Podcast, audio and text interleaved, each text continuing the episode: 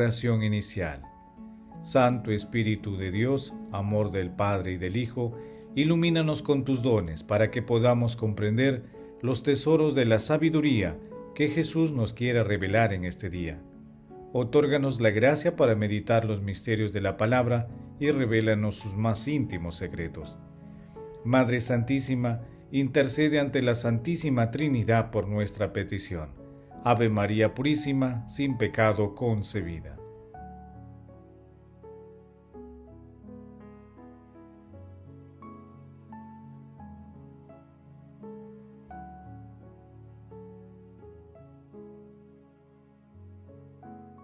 Paso 1. Lectura. Lectura del Santo Evangelio según San Marcos capítulo 12 versículos del 41 al 44. En aquel tiempo, estando Jesús sentado enfrente del arca de las ofrendas, observaba a la gente que iba echando dinero. Muchos ricos echaban en cantidad. Se acercó una viuda pobre y puso dos monedas de poco valor. Llamando a sus discípulos les dijo, les aseguro que esa pobre viuda ha puesto en el arca de las ofrendas más que nadie, porque los demás han echado de lo que les sobra, pero ella ha dado todo lo que tenían para vivir. Palabra del Señor, gloria a ti Señor Jesús.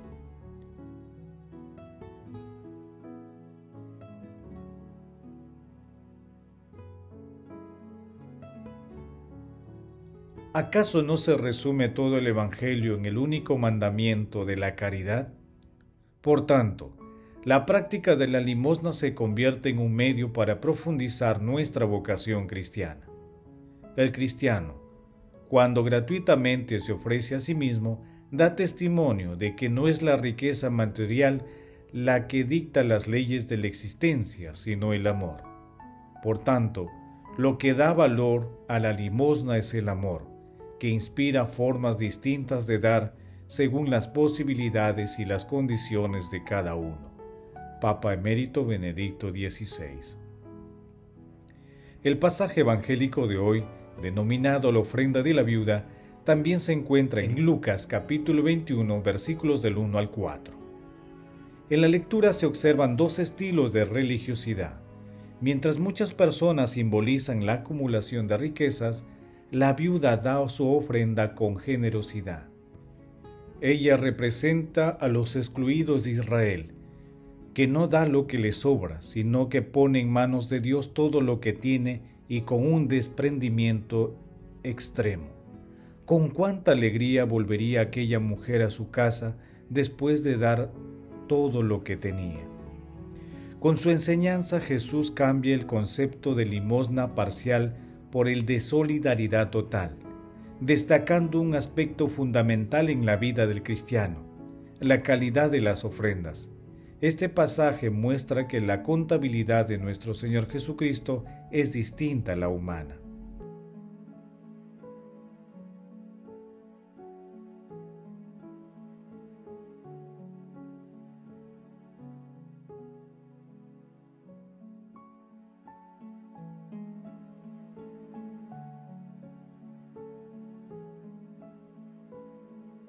Paso 2. Meditación. Queridos hermanos, ¿cuál es el mensaje que Jesús nos transmite a través de su palabra? Toda limosna y ofrenda es una forma de reconocer que todos los bienes y dones que administramos pertenecen a Dios, no nos pertenecen. Asimismo, es reconocer la presencia de Dios mismo en aquella persona a quien se da la limosna. ¿Qué vale más? Los dos centavos de la viuda o los mil denarios de los ricos. El desprendimiento heroico de la viuda redefine y revitaliza también el concepto de providencia, uniéndolo al amor confiado en Dios Padre y a la humildad. La providencia no niega el valor de la previsión, pero nos aproxima y une a la verdadera riqueza que es la solidaridad. Le entrega a los demás por el amor de Dios. De esta manera, se transita de la ostentación a la profundidad del corazón. Toda limosna debe ser una expresión legítima de un solidario desprendimiento y de una autoentrega a Dios y al hermano. debe ser una expresión del amor que permite tener en la tierra lo que deseamos poseer en el cielo. Una limosna así cura las heridas del alma, permite alcanzar gracias espirituales y conseguir el perdón de Dios. Jamás será pobre una casa caritativa, decía el santo cura de Ars.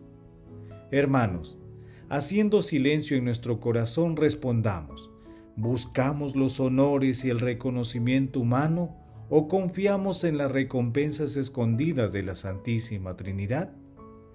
¿Practicamos la solidaridad con las personas más necesitadas? Que las respuestas a estas preguntas nos ayuden a participar en la construcción de una sociedad más solidaria y fraterna siguiendo las enseñanzas de nuestro Señor Jesucristo. Jesús nos ama.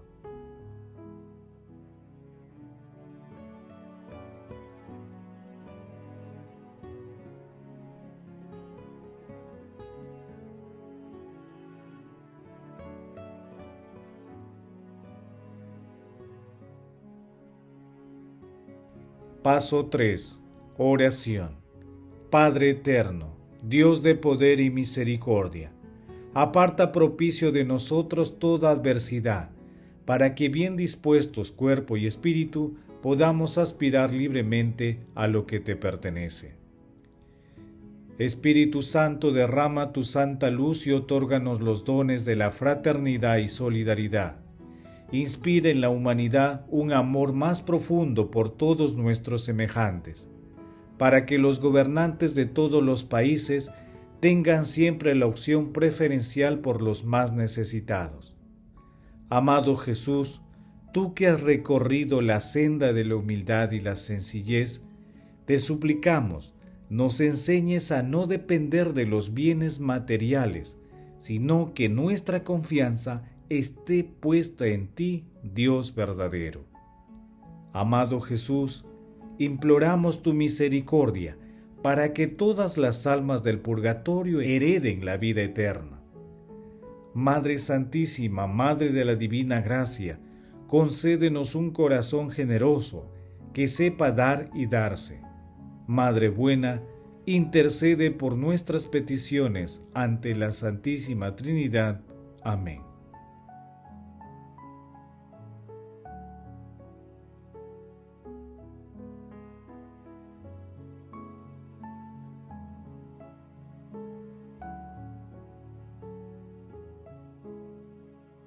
Paso 4. Contemplación y acción. Contemplemos al amor de Dios con un texto de Santa Teresa de Calcuta. Debéis dar todo lo que os cueste alguna cosa. No basta con dar solamente eso de lo que podéis prescindir, sino también de aquello de lo que no podéis ni queréis prescindir, aquellas cosas a las cuales estáis atadas entonces vuestro don llegará a ser un sacrificio precioso a los ojos de Dios. A ello yo le llamo el amor en acto. Todos los días veo crecer este amor en los niños, en los hombres y en las mujeres. Un día bajaba yo por la calle. Un mendigo se me acerca y me dice, Madre Teresa, todo el mundo te hace regalos. También yo quiero darte alguna cosa. Hoy he recibido tan solo 20 céntimos en todo el día y te los quiero dar. Reflexioné un momento. Si acepto esos 29 céntimos, que no valen prácticamente nada, es probable que él no pueda comer esta noche, y si no los acepto, le voy a dar un disgusto. Entonces extendí la mano y tomé el dinero.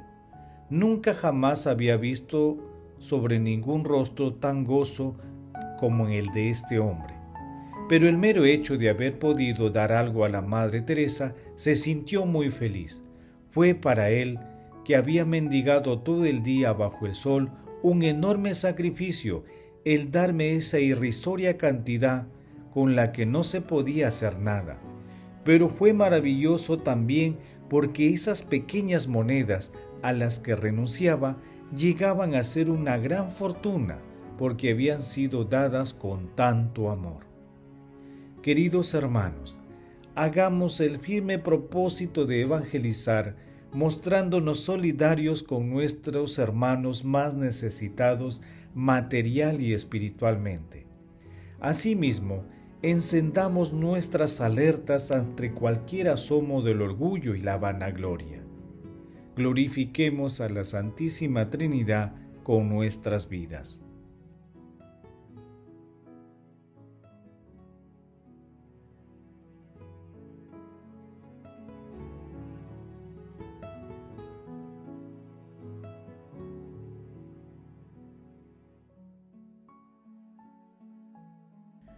Oración final.